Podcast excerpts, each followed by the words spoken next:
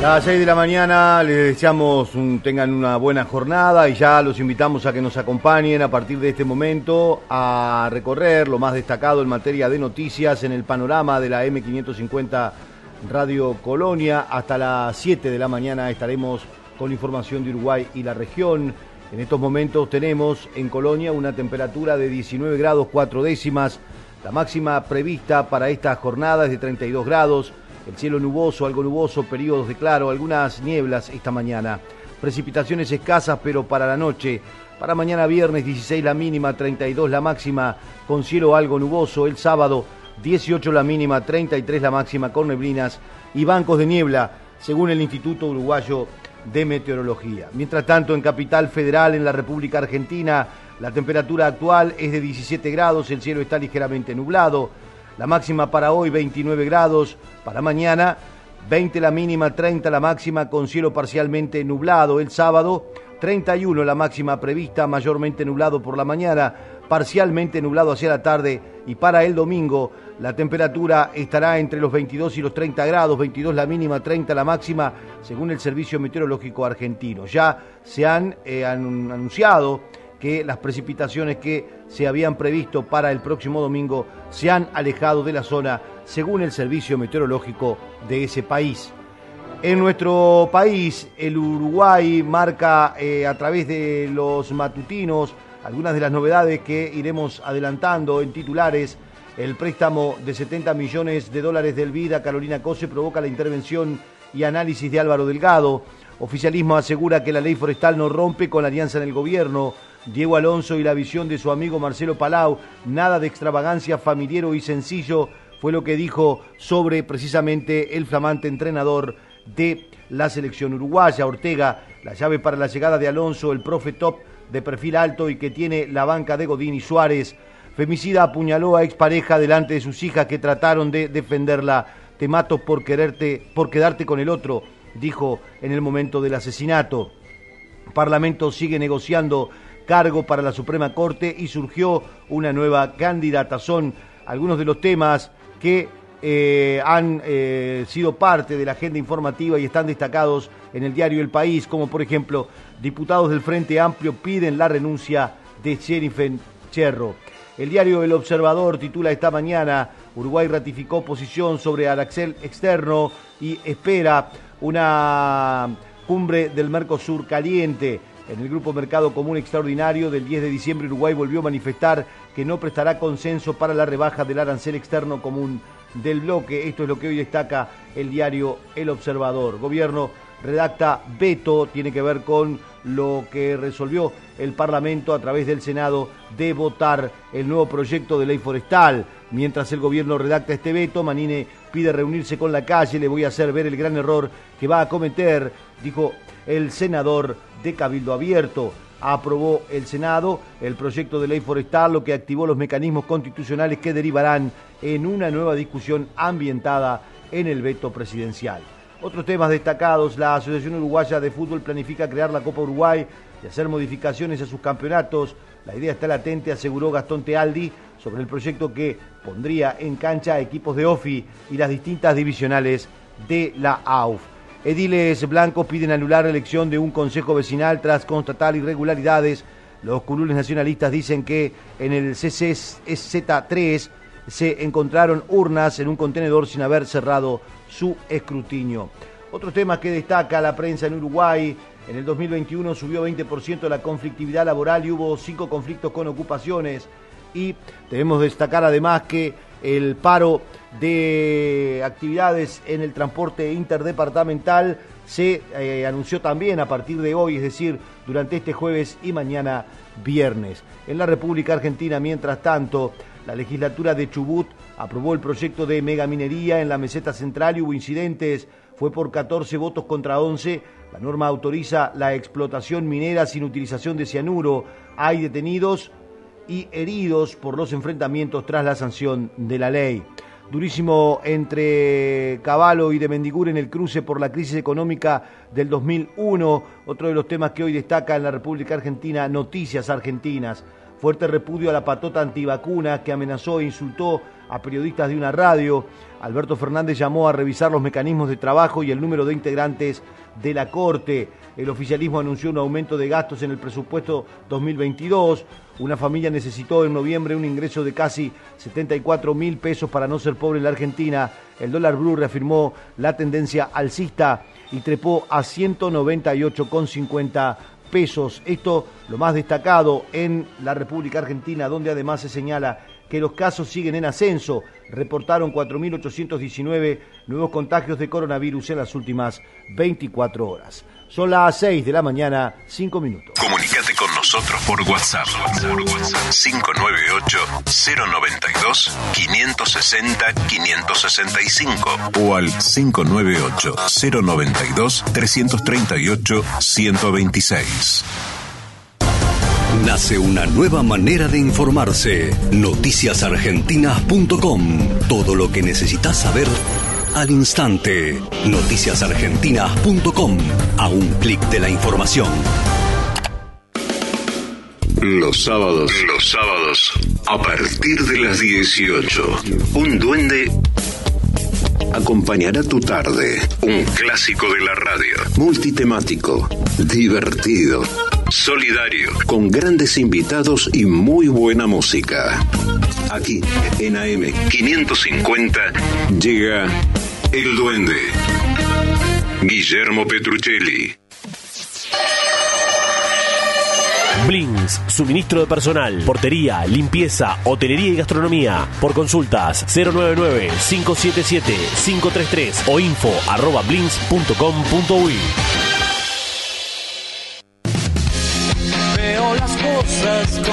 Estés donde estés, todos los días de 17 a 18 pone AM550 y tu vuelta a casa va a ser más divertida. El Chilo Grandío, Manuel Vidal Iraola e Iñaki Gutiérrez te acompañan con la mejor información y otra mirada de la actualidad. Grítalo por AM550. Cuando decimos que somos una pickup de campo, queremos decir de todos los campos. Chevrolet S10, hecha para la vida real, donde la vida real te encuentre. Transmite CW1 AM550. 550. La radio del Río de la Plata. Por 16 votos en 31, el Senado dio sanción definitiva al proyecto de ley forestal. El senador de Cabildo Abierto, Guido Manini Ríos, solicitó una reunión al presidente de la calle Pou y dijo que acatará lo que se disponga por parte del primer mandatario. Decíamos que por 16 votos en 31, ayer el Senado uruguayo dio sanción definitiva al proyecto de ley forestal impulsada por Cabildo Abierto. La iniciativa ya cuenta con la aprobación de la Cámara de Diputados fue remitida al Poder Ejecutivo para su promulgación. Sin embargo, como informáramos ayer, el presidente tras su regreso de Qatar dijo que ya le adelantó que vetará esta decisión.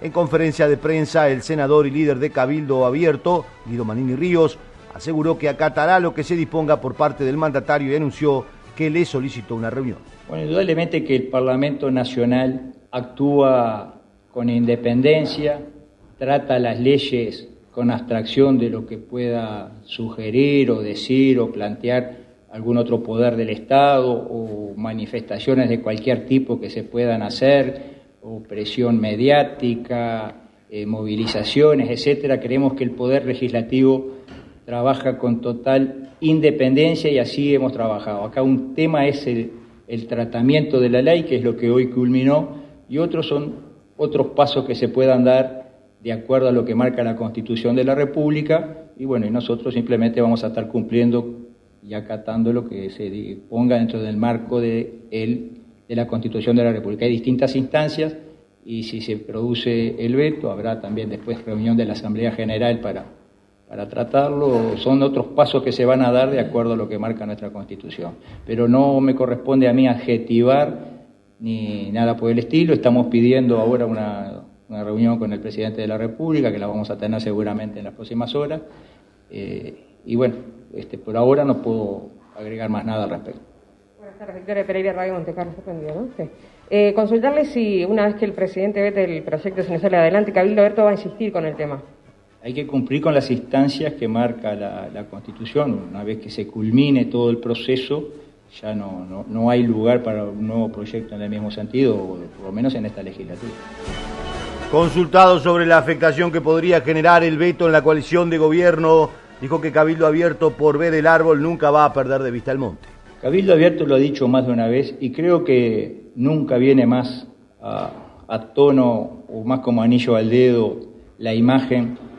Cabildo Abierto, por ver el árbol, nunca va a perder de vista el monte. O sea, nunca vamos a perder que es lo realmente sustancial e importante y Indudablemente que es un hecho importante, significativo, eh, lo que pueda ocurrir con, este, con esta ley que se acaba de aprobar hoy, pero hay cosas que para nosotros son más importantes y siempre con la seriedad y responsabilidad con la que hemos asumido esta actividad política vamos a actuar.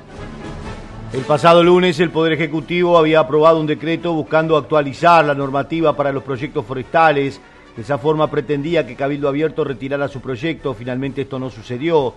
Los votos cabildantes y frente amplistas sumaron 16 en 31 senadores, obteniendo la mayoría para la aprobación de la ley. El presidente, la calle Pou, había confirmado que si el proyecto se convertía en ley, el Poder Ejecutivo lo iba a vetar. El Poder Legislativo puede levantar el veto, pero para que eso suceda se necesitan tres quintos de la Asamblea General, es decir, 78 votos a favor. Los votos de Cabildo Abierto y del Frente Amplio, en caso de que éste acompañe la moción, no alcanzarían.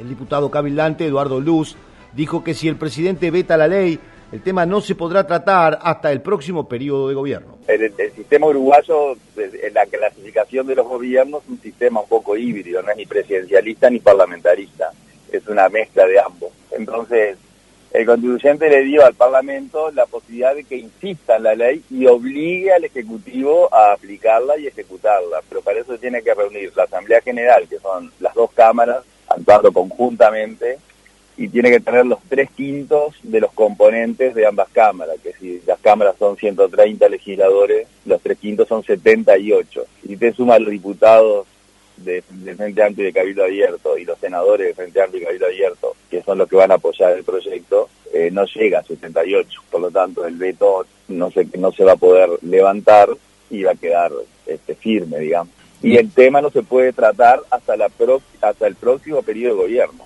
Es otra consecuencia también. Es decir, no, no es que el año que viene presente otro proyecto. Ya con esto se cierra la puerta para tratar este tema por todo este periodo, por lo que queda hasta el 2025. Luz opinó que con el decreto que se había presentado esta semana quedó en evidencia que el gobierno piensa en la instalación de más plantas de celulosa en un futuro. Indicó que con esa nueva normativa se aumenta la cantidad de hectáreas de suelos forestales pasando de 4 millones a 12. Luz recordó que las empresas de fábrica de celulosa que operan en Uruguay, UPM y Montes del Plata, indicaron que con las hectáreas que existen actualmente para forestar les alcanza para abastecerse. El proyecto de Cabildo Abierto establece que la plantación de bosques generales y de rendimiento debe quedar limitada a los suelos de prioridad forestal y que el área total dedicada a la forestación no podrá superar el 10% de la superficie nacional. El legislador no considera que esta decisión rompa relación con Cabildo Abierto, pero sí sentará un precedente. Por su parte, el senador Alejandro Sánchez del Frente Amplio cuestionó el anuncio del presidente que dijo, ayer lo escuchábamos a través de Radio Colonia, que si este proyecto se convertía en ley, vetará la norma. Está muy bien, yo no, no, no legislo bajo amenazas. Y en este país existen tres poderes que son independientes. Y la base de la República se centra en eso, en que el poder legislativo es independiente del poder ejecutivo y, que, y del poder judicial. Por tanto, tenemos independencia. Y aquí lo que va a pasar es que se va a conformar la voluntad de un poder y veremos si entonces el otro poder decide avasallarlo o no. ¿Entiende que es un avasallamiento el veto? El veto es una potestad que tiene el presidente de la República, lo establece la Constitución de la República, y lo que va a hacer es ir en contra de la voluntad del Poder Legislativo, en definitiva, eso es el veto. Pero no solo va a ir en contra de la voluntad del Poder Legislativo. Me gustaría saber qué va a hacer el presidente de la República cuando recorra la cuenca lechera y explicarle a esos productores que durante más de cinco años las recorrió, porque el presidente de la República recorre, incluso antes de ser presidente, ha recorrido mucho el país, este, y se solidarizó con los problemas que tiene la producción familiar rural en el Uruguay, en donde se siente desplazada justamente por la forestación. Bueno, será un incumplimiento más. ¿Se sienten raro igual estar con Cabildo Abierto? No tengo ningún problema. Ahí estaba la palabra de Alejandro Sánchez, el dirigente y legislador del MPP. La vicepresidenta en un almuerzo de ADM sobre el proyecto de ley forestal indicó que no forma parte del acuerdo que realizaron los partidos políticos de la coalición de gobierno y que si bien se intentó un acuerdo con Cabildo Abierto no fue posible. En principio, eh, desde la coalición de gobierno tenemos miradas diferentes. El mismo no forma parte del acuerdo que hicimos entre los partidos políticos que formamos parte de la coalición de gobierno. Intentamos llevar adelante eh, un, acuerdo, pero eh, pese al Poder Ejecutivo haber enviado decretos para a ver si podíamos precisamente no tener que transitar el debate de una nueva ley. Eh, no hubo acuerdo. En Facebook somos arroba Radio Colonia AM550. Parque Pilar vuelve a abrir sus puertas. Vení a vivir un momento único y a disfrutar del mejor entretenimiento para todos los pilarenses. Descubrí un bosque increíble, divertite con las nuevas atracciones y recorre el espacio gastronómico. Te esperamos todos los viernes de 17 a 21 horas y los sábados y domingos de 12 a 20 horas en Avenida Doctor Honorio Porredón 2151 Villarrosa. La entrada es libre y gratuita. Podés reservarla en parquepilar.pilar.gov.ar. No te lo podés perder. Pilar con futuro. Las dos orillas, de 18 a 19, con Guillermo Marconi. Por un país sin grietas y más unión. Argentina y Uruguay, separados por un río, pero juntos de corazón. Las dos orillas. De lunes a viernes, de 18 a 19 por AM550.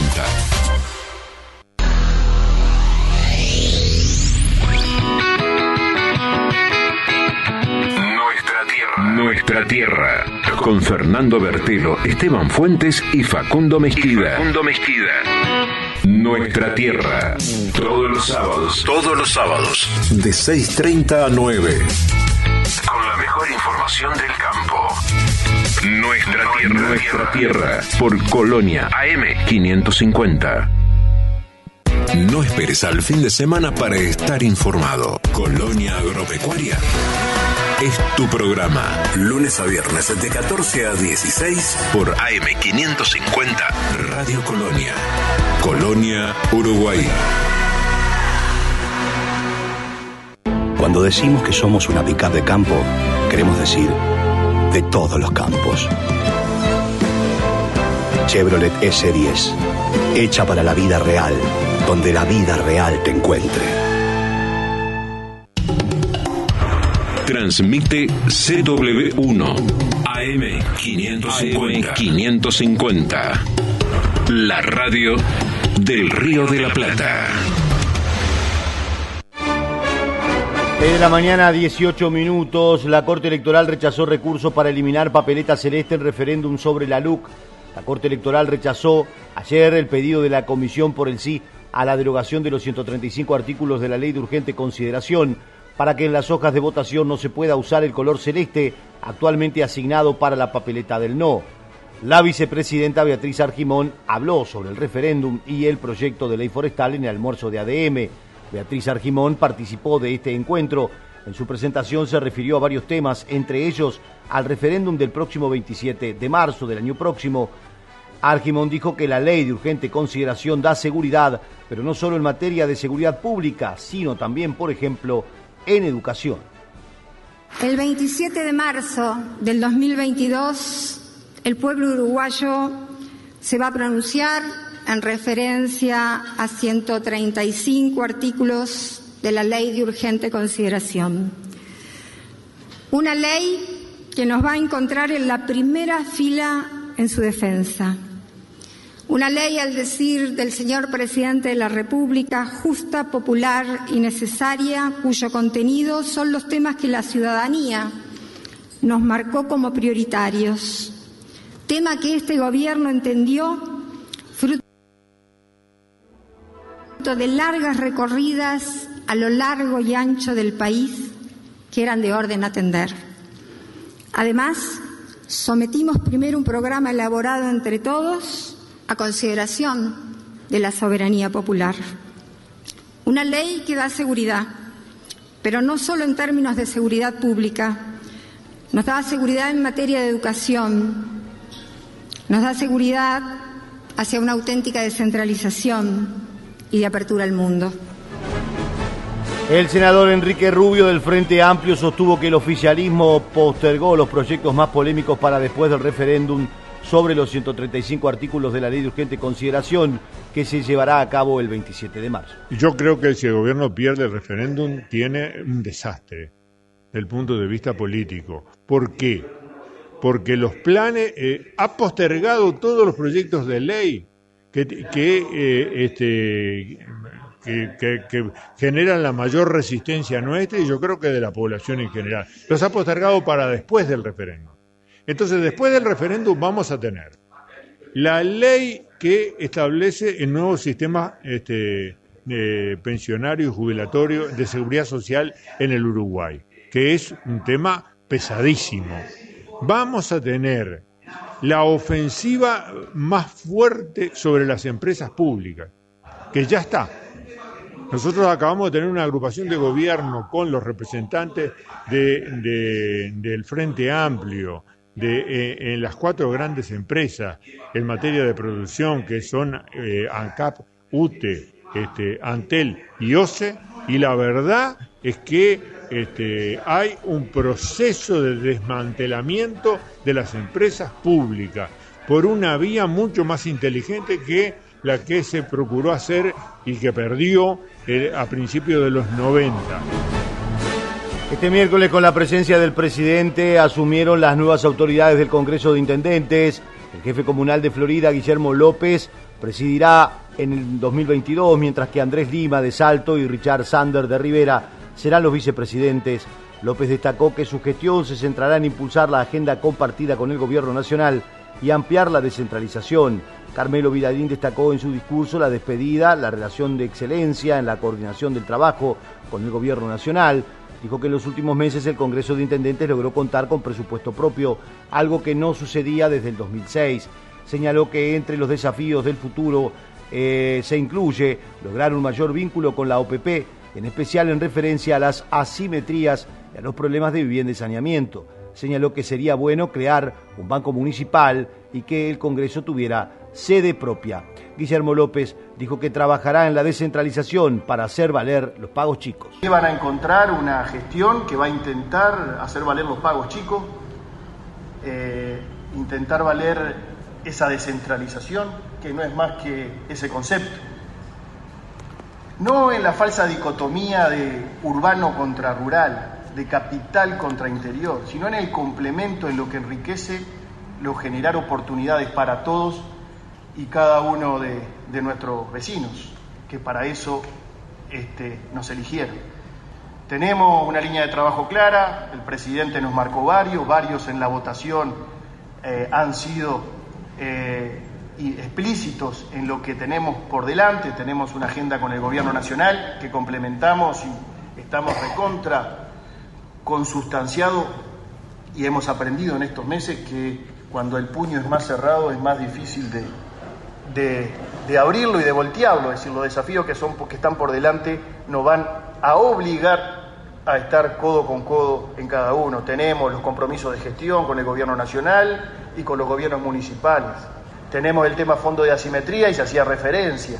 Tenemos el tema de bromatología y cómo podemos generar ahí mejores condiciones para los vecinos de cada rincón del departamento. Tenemos la negociación con el Banco Interamericano de Desarrollo que encabeza OPP, con los programas de caminería rural, con los programas de desarrollo de gobiernos subnacionales, los intendentes, las intendencias tenemos opinión, las queremos brindar, las queremos, queremos enriquecer la propuesta para mejorar programas que son exitosos porque sabemos que podemos dar, hacer un aporte constructivo.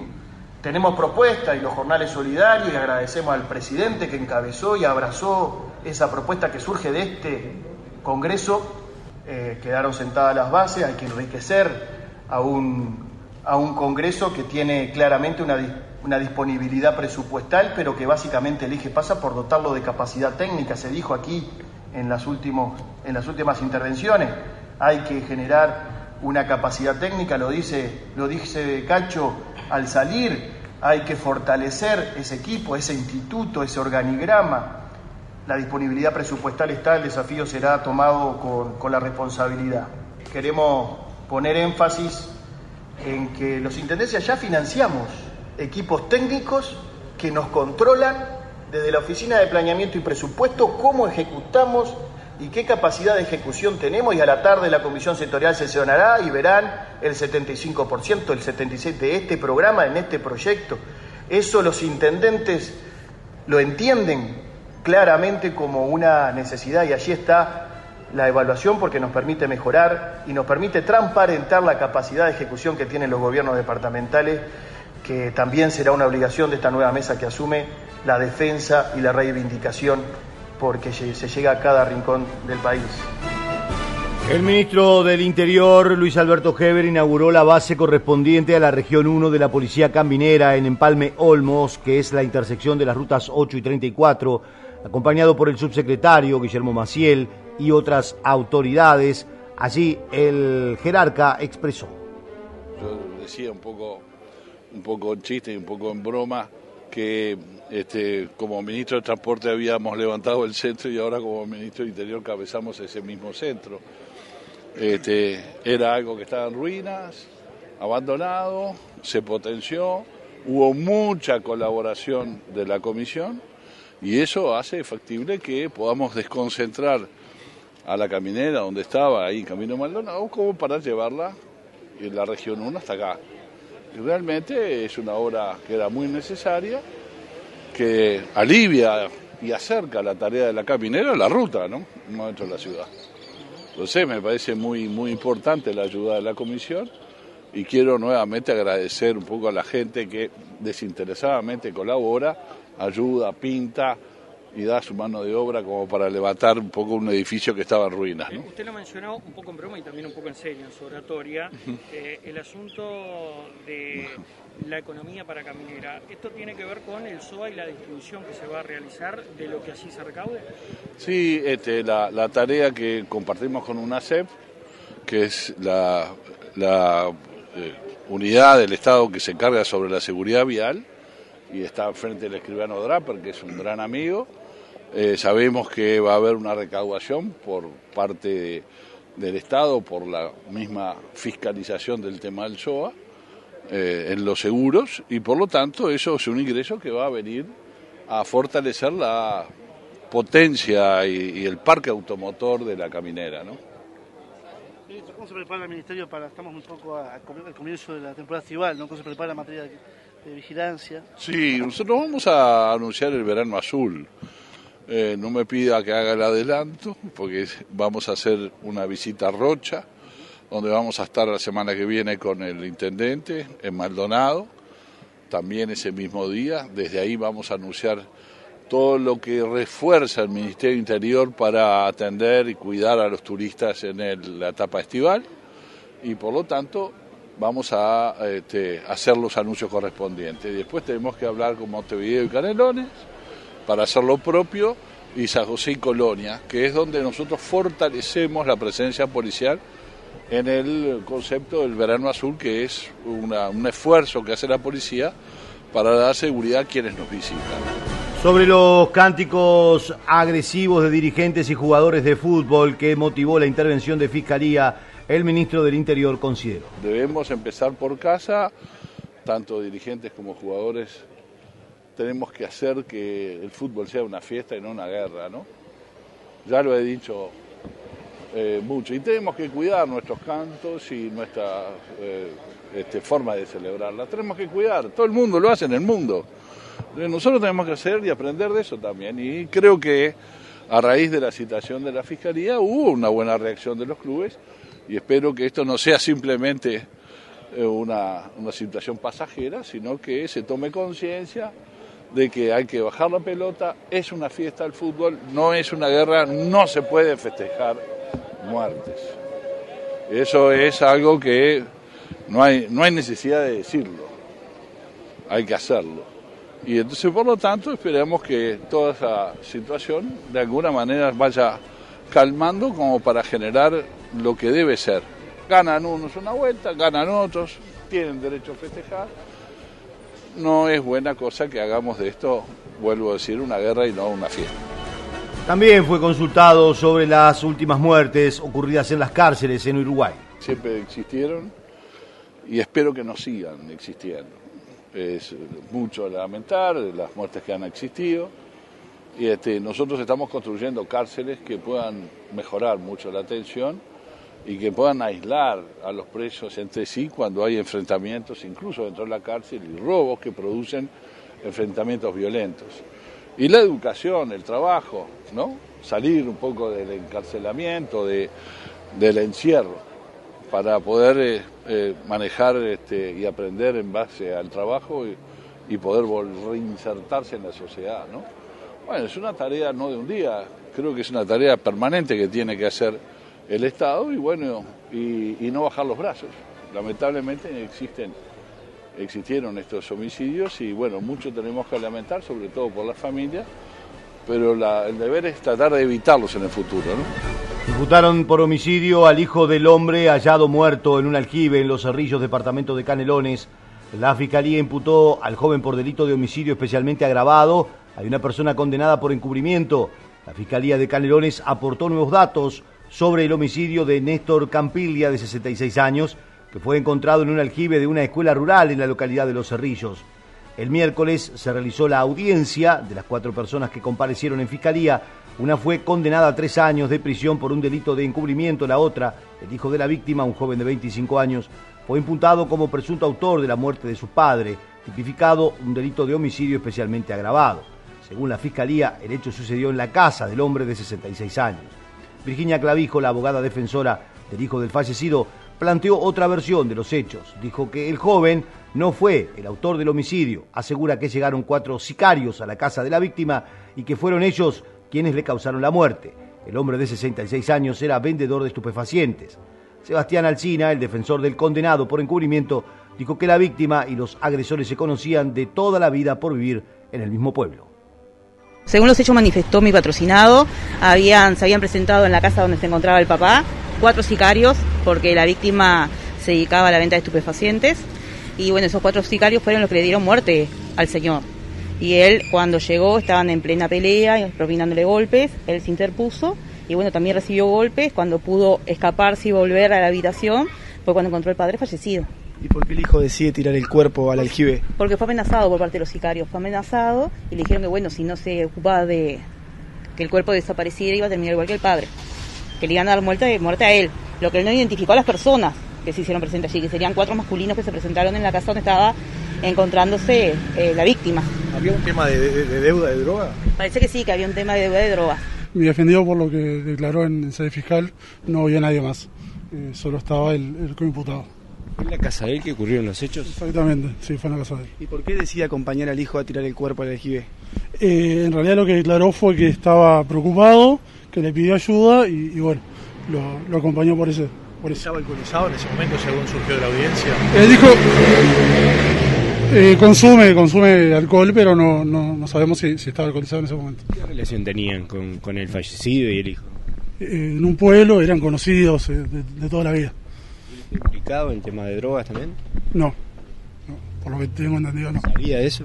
Sabía, sabía, pero no, no estaba, él no estaba involucrado. Seguinos en Instagram, Radio Colonia. Nuevo Atom Protect, la única mascarilla que elimina coronavirus cepa delta. Vamos protegidos hacia la moda. La mejor mascarilla del mundo es de los argentinos. Atom Protect, calidad que nos cuida. Y cuando llega Marcelo, el corazón. ¿Cómo te va, Benedetto? ¿Cómo te va, Benedetto? Soy Marcelo Benedetto. Es el momento de no perderse de 12 a 14. ¿Cómo te va, Benedetto? ¿Cómo te va, Benedetto? De lunes a viernes, de 12 a 14, por AM550. ¿Cómo te va, Benedetto? Los sábados de 11 a 12, Portal Agropecuario. Una mirada diferente para conocer la producción, la comercialización, la industria y los mercados de alimentos de la Argentina.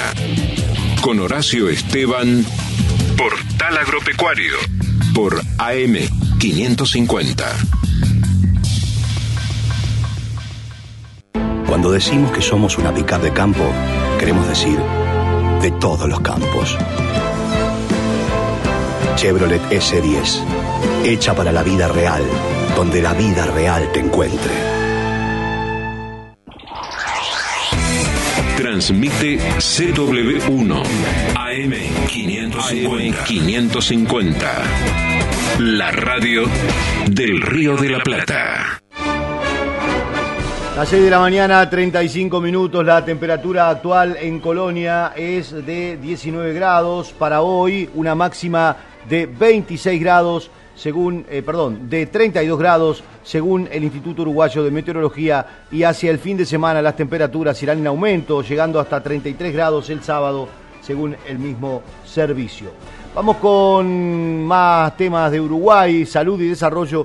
Presentaron guía para atención a personas con discapacidad. La presentación del fascículo 1, trastorno del espectro autista, se realizó este 15 de diciembre y representa la visión humanista del gobierno porque el diferencial está en lo humano, aseguró el ministro de Desarrollo Martín Lema. Asimismo, agregó que también se trabaja en la confección de un conjunto de normas para unificar criterios en la atención sanitaria. Estuvo presente el subsecretario de Salud que sobre esta guía de discapacidad dijo. Estas guías que hoy se presentan forman parte de la adhesión que hizo Uruguay a la Convención de Derechos de las Personas con Discapacidad, que fue ratificada en el año 2008.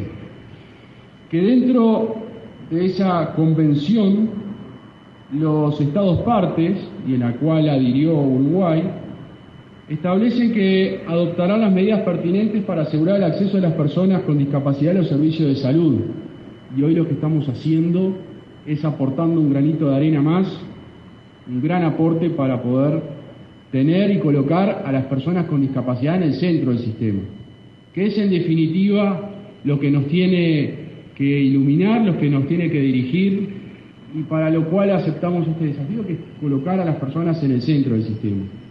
Y lo cual trabajadores, instituciones, autoridades, todos tenemos que tener ese pensamiento y esa mancomunión. También tenemos que proporcionar los servicios de salud que necesitan las personas con discapacidad, específicamente como consecuencia de, su discapacidad.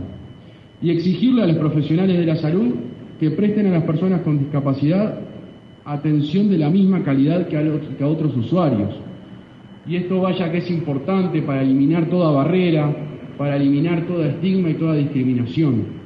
Que en nuestro Uruguay se ha transitado un camino y es justo reconocerlo. En el Ministerio de Salud Pública han habido acciones desde hace un tiempo a esta parte que nos toca continuar, que nos toca avanzar y nos toca llegar a un momento que después cuando vengan otras autoridades tendrán que tomar lo hecho por nosotros y poder avanzar en ese sentido. Por su parte, el ministro de Desarrollo Social celebró el aporte y el compromiso de la sociedad civil, que consideró clave para la elaboración de este manual. También destacó el trabajo del Ministerio de Salud Pública, esto dijo Martín Lema. No se puede tomar decisiones en soledad. No se puede tomar decisiones de espaldas a la realidad. Y mucho menos se puede tomar decisiones de trama Entonces, contribuye muchísimo la sociedad civil cuando permanentemente nos hacen referencia a la importancia de adoptar diferentes acciones, porque en definitiva esto se trata de cambiar y de corregir la realidad, mejorar. Bien se decía anteriormente, puso mucho hincapié José Luis, si las acciones no tienen un fin específico donde llegan lo que tienen que llegar, en realidad son expresiones de cero. Esa es la diferencia entre una expresión de cero de una acción. ¿Y quién más que el destinatario de esa acción para explicar lo que necesita? Para explicar la realidad, para comentar diferentes aspectos que se encuentran en la vida cotidiana. Por eso, nada más, celebrar el aporte de la sociedad civil que nos permita aprender y ser mejores personas. Porque esos testimonios nos ayudan a todos a pensar. Esto siempre es un dar y recibir. Acá no es que se está dando. Acá se está dando y recibiendo en forma permanente. Entonces, en ese sentido, nada más, el reconocimiento a, a la sociedad civil por el compromiso y por los aportes. El reconocimiento al Ministerio de Salud Pública, porque nos, cuenta, nos cuentan nuestros equipos esa disposición que yo les decía en un principio, que también es muy importante para las acciones, el complemento, no estar en soledad, poder contar con esa articulación tan necesaria que permite o redunda en un fortalecimiento de la atención. Así que eh, hago mías las palabras de su secretario, saludando al ministro Salinas, saludando a él mismo, saludando a Miguel Asqueta, a María Giudici y a todos los equipos que muchas veces desde el anonimato realizan pequeñas, grandes acciones que permiten que estos manuales se puedan estar en la víspera de su implementación. Permítame también expresar una vez más el orgullo que siento con los equipos del Ministerio de Desarrollo Social, al secretario nacional de Cuidados, Nicolás Escarela, a la directora de Discapacidad, Karen Sass, y a través de ello el saludo a los equipos que en ese anonimato que recién les hacía referencia permite también que prosperen iniciativas como esta. COVID en Uruguay, una muerte y 315 casos nuevos en 9.984 análisis. Actualmente hay 2.407 personas cursando la enfermedad, 14 de ellas en centros de cuidados críticos. Precisamente sobre este tema habló el secretario de la presidencia Álvaro Delgado, anunciando que llegarán en enero 400.000 dosis de Pfizer para niños y prevén vacunar antes del inicio de las clases. Nos da el tiempo para tener la primera inoculación, la segunda que es a los 21 días y el tiempo de espera para lograr la inmunización, aseguró el funcionario. El secretario de la presidencia Álvaro Delgado informó que en la segunda quincena de enero llegarán 400.000 dosis de la vacuna pediátrica de Pfizer que permitirá inmunizar a niños de 5 a 11 años antes del inicio de clases. Estamos ajustando las cifras si las escalonamos o vienen todas juntas, dijo Delgado, sobre el arribo al país de las primeras dosis. El secretario presidencial aseguró que se trabaja en el proceso de inoculación para que den los tiempos para vacunar a todos los niños que lo requieran antes del inicio lectivo del 7 de marzo. Estamos viendo ahora ajustando las cifras, si las escalonamos o vienen todas juntas. Son alrededor de 400.000 dosis que van a venir en la primera etapa y nosotros estamos viendo el proceso sobre todo para que den los tiempos para aquellos que se quieran inmunizar, no es obligatorio, con consentimiento de los padres, pero recomendamos hacerlo, sobre todo para los niños que nos dan más protección e inmunidad ante las actuales cepas y las eventuales nuevas, y lo queremos hacer antes que empiecen el año escolar, el año electivo que es el 7 de marzo. Si lo hacemos en la segunda quincena, en la segunda quincena de, de enero, en estos días nos van a dar la fecha exacta cuando viene la vacuna y Pfizer ha sido muy religioso en cuanto al cumplimiento de las fechas, bueno, nos da el tiempo para tener la primera inoculación, la segunda que es a los 21 días y el tiempo de espera para lograr la inmunización. ¿La vacunación a extranjeros cómo viene? Está empezando recién. Eh, hoy hicimos una reunión con varios ministros por el verano seguro, seguro para los uruguayos y seguro para los turistas. Recién está empezando una serie de turistas a- al, veni- al venir al Uruguay, tiene que estar en el país para ingresar al sistema. Uruguay se vacuna y va a haber 200.000 dosis destinadas a los turistas como un incentivo más. Seguimos en Twitter. Twitter. Arroba Colonia AM550. Nuestro objetivo es garantizar que todos los argentinos estemos protegidos de enfermedades prevenibles por vacunación. Synergium Biotech, Producción Nacional de Vacunas. pasa en el campo pasa por AgroLink Radio. AgroLink Radio. De lunes a viernes, a partir de las 16 en AM550 Radio Colonia. AgroLink Radio. Separar, reciclar, crecer. Separa tus residuos reciclables, limpios, secos y embolsados en las zonas de día verde los buscamos por tu casa los días convenidos. También podés acercarlos a los puntos verdes ubicados en toda la ciudad. Conoce más en sanmartin.gov.ar.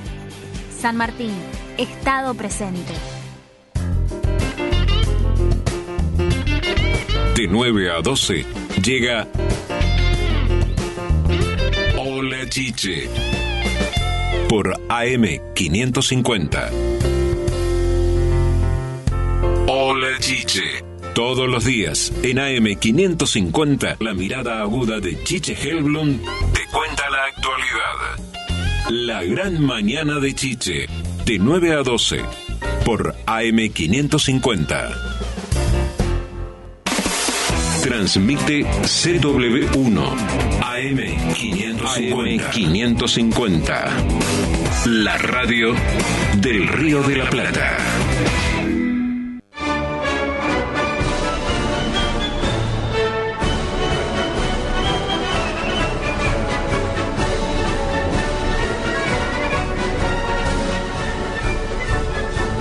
De la mañana, 46 minutos. Según se informó anoche, Diego Alonso, el nuevo entrenador de la selección uruguaya, inicia una gira europea para un mano a mano con referentes del plantel.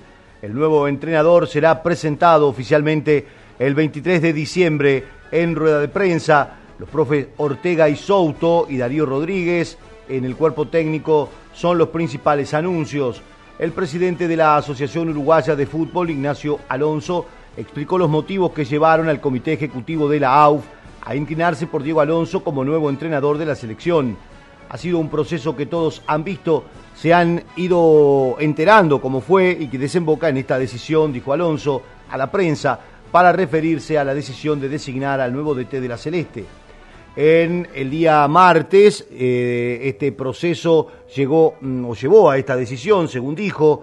Estamos muy contentos con la misma. Esto lo expresó a través de las declaraciones recogidas por Sport 890. Creo que la selección realizada con los tres entrenadores que estuvieron en carpeta nos satisfizo enormemente. Encontramos entrenadores de primer nivel y que hoy se toma una decisión por un sesgo positivo y no por otras consideraciones, reflexionó sobre Alonso, Diego Aguirre y Alexander Medina.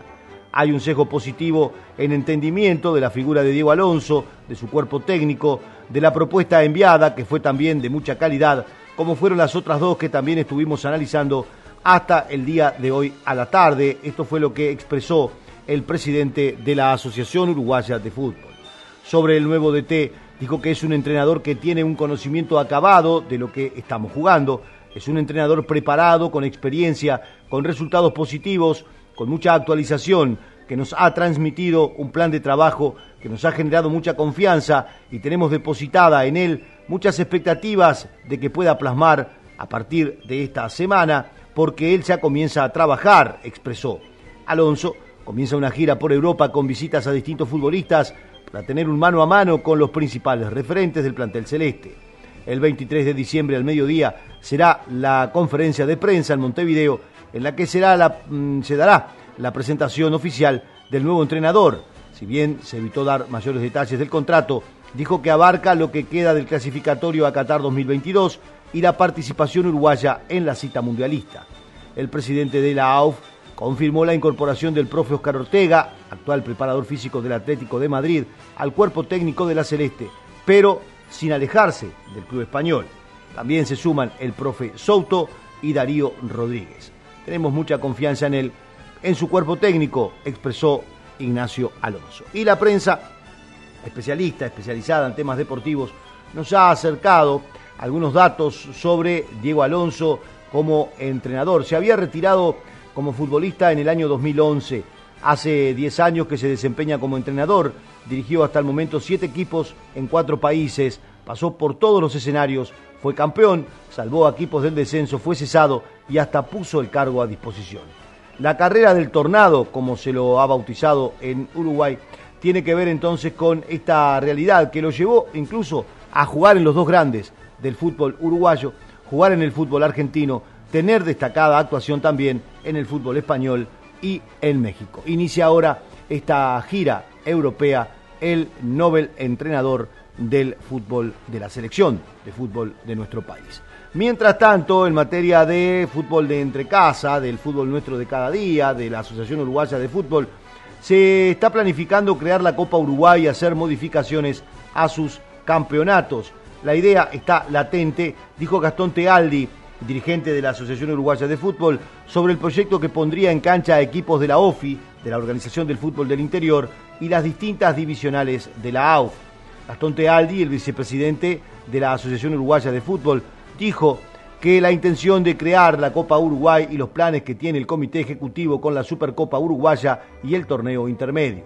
Con respecto a la Supercopa Uruguaya, señaló que la idea que tenemos es una propuesta que sale del Comité Ejecutivo que tiene que ser aprobada y es hacer dos Supercopas, una que involucra al fútbol profesional y otra al fútbol amateur. La que tiene que ver con el amateur será una copa que enfrente al ganador de la Liga de Clubes de OFI con el ganador de la primera división amateur, la vieja C, que es Miramar, y la profesional. La idea es que enfrente al ganador de la apertura, en este caso Plaza Colonia, con el ganador de la segunda división profesional, que es el Albion, lo que sería una semifinal y el ganador de esos dos se enfrentaría al campeón uruguayo, que es Peñarol, explicó sobre la duración en el tiempo de este formato. Aseguró, esta idea es simplemente para el 2022, en virtud de que este año no tuvimos campeonato intermedio. El reglamento establece, es el campeón del campeonato intermedio el que tiene que disputar la Supercopa Uruguaya con el ganador del campeonato uruguayo, por eso se haría esta excepción, según señaló. La idea, en principio, que está manejando la mesa ejecutiva de la AUF es modificar para que no haya campeonato intermedio pero sí está la posibilidad y están haciendo la delineación del calendario para un torneo que esté al comienzo del año, confirmó.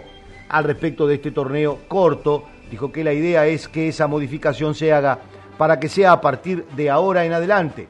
Aseguró que la posición en el año del torneo intermedio hace que no tenga atractivo para la gente porque al acumular solamente para el anual, estar ubicado en una época del año donde es la más fría, donde menos gente va a los escenarios, hace que no tenga mucho atractivo.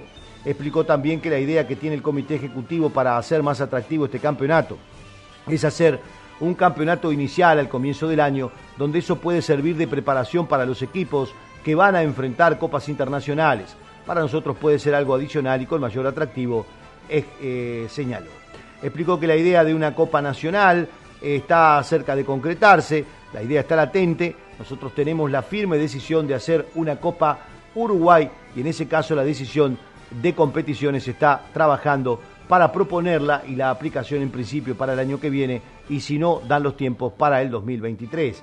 Entraría OFI como está originalmente establecido con la C, después ingresa la B y al final se van sumando los clubes de primera división. Son los proyectos que manejan la transformación del fútbol uruguayo.